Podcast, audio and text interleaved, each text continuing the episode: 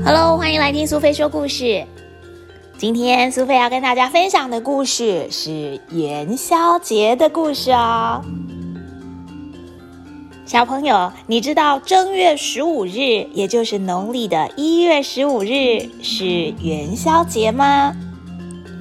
元宵节从以前就跟冬至、清明、端午。中元和中秋并列台湾重要的传统民俗节日。每一个重要的民俗节日都有一些有趣的活动和一些好玩的传说。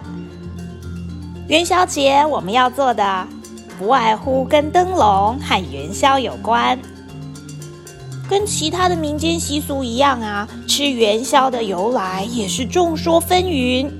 据说。隋炀帝的时期，社会明明就很腐败，民不聊生，大家都过得并不开心。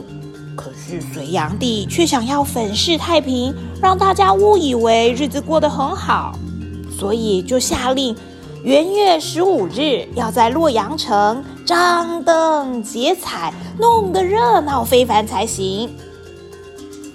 有商人用糯米做了小团子来卖。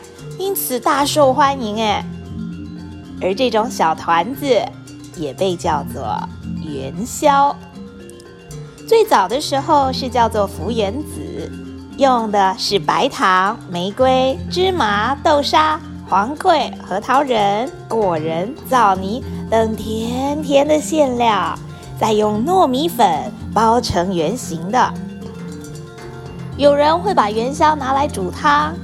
也有人拿来油炸，或是用蒸的。不管怎么样，这个圆圆的小团子都象征着团圆美满、热热火火、团团圆圆的意思。现在你知道为什么要吃元宵了？那我们再来介绍一下元宵节灯笼的由来吧。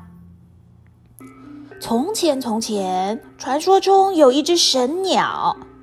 不小心飞入了凡间，却被莽撞的猎人给射死了。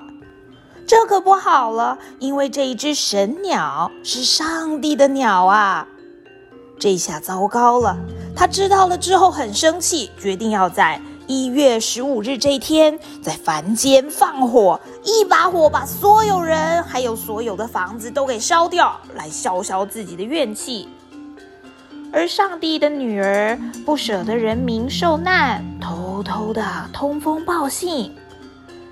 有一个老人，他突发奇想：“哎呀，那我们就在一月十四、十五、十六日这三天，大家都在门前。”挂起红红的灯笼，然后点燃爆竹焰火，这样啊，从天上看下来，上帝就会以为我们都被烧死了。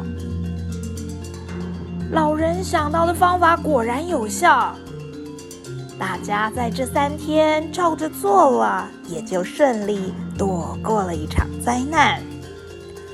从此之后，人们便将这个习俗，本来为了要保命，而变成了阖家大小挂上花灯、提着灯笼出来外面享受幸福美好时光的活动了。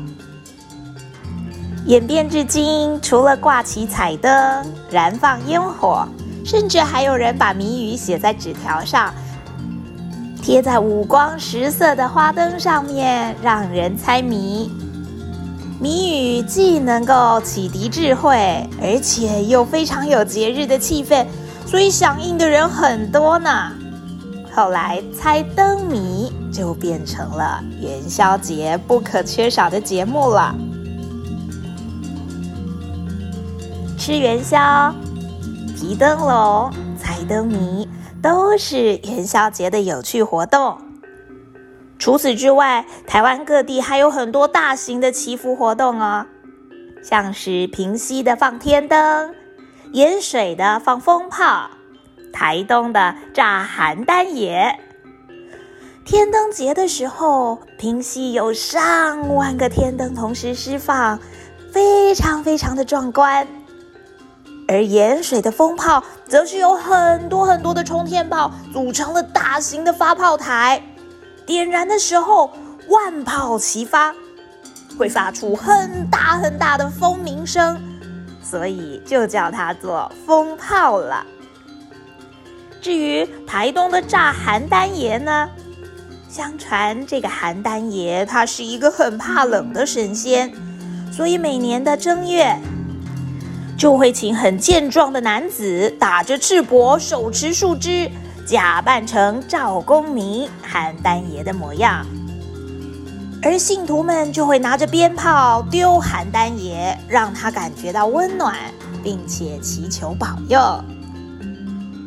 现在因为性别平权的观念，所以不只有男性来担任邯郸爷，甚至有些地方也有女生来担任这个角色哦。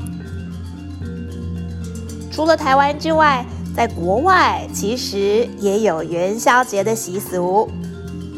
在越南，大家习惯聚在一起吃粽子；日本人会吃红豆粥，消灾避祸。韩国人则习惯吃混合糯米杂粮做成五谷饭，还有坚果，祈求牙齿健康、身体强健。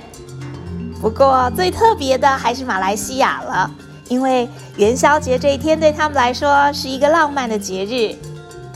单身的男女会到湖边，男的抛香蕉，女的抛柑橘，祈求能够觅得良缘，找到一个。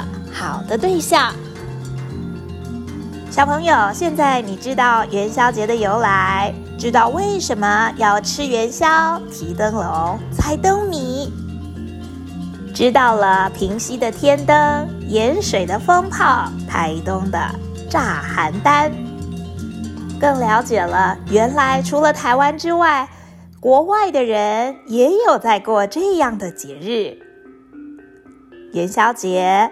家家户户人团圆，你准备好吃元宵，还有提灯笼了吗？祝你元宵节快乐哦！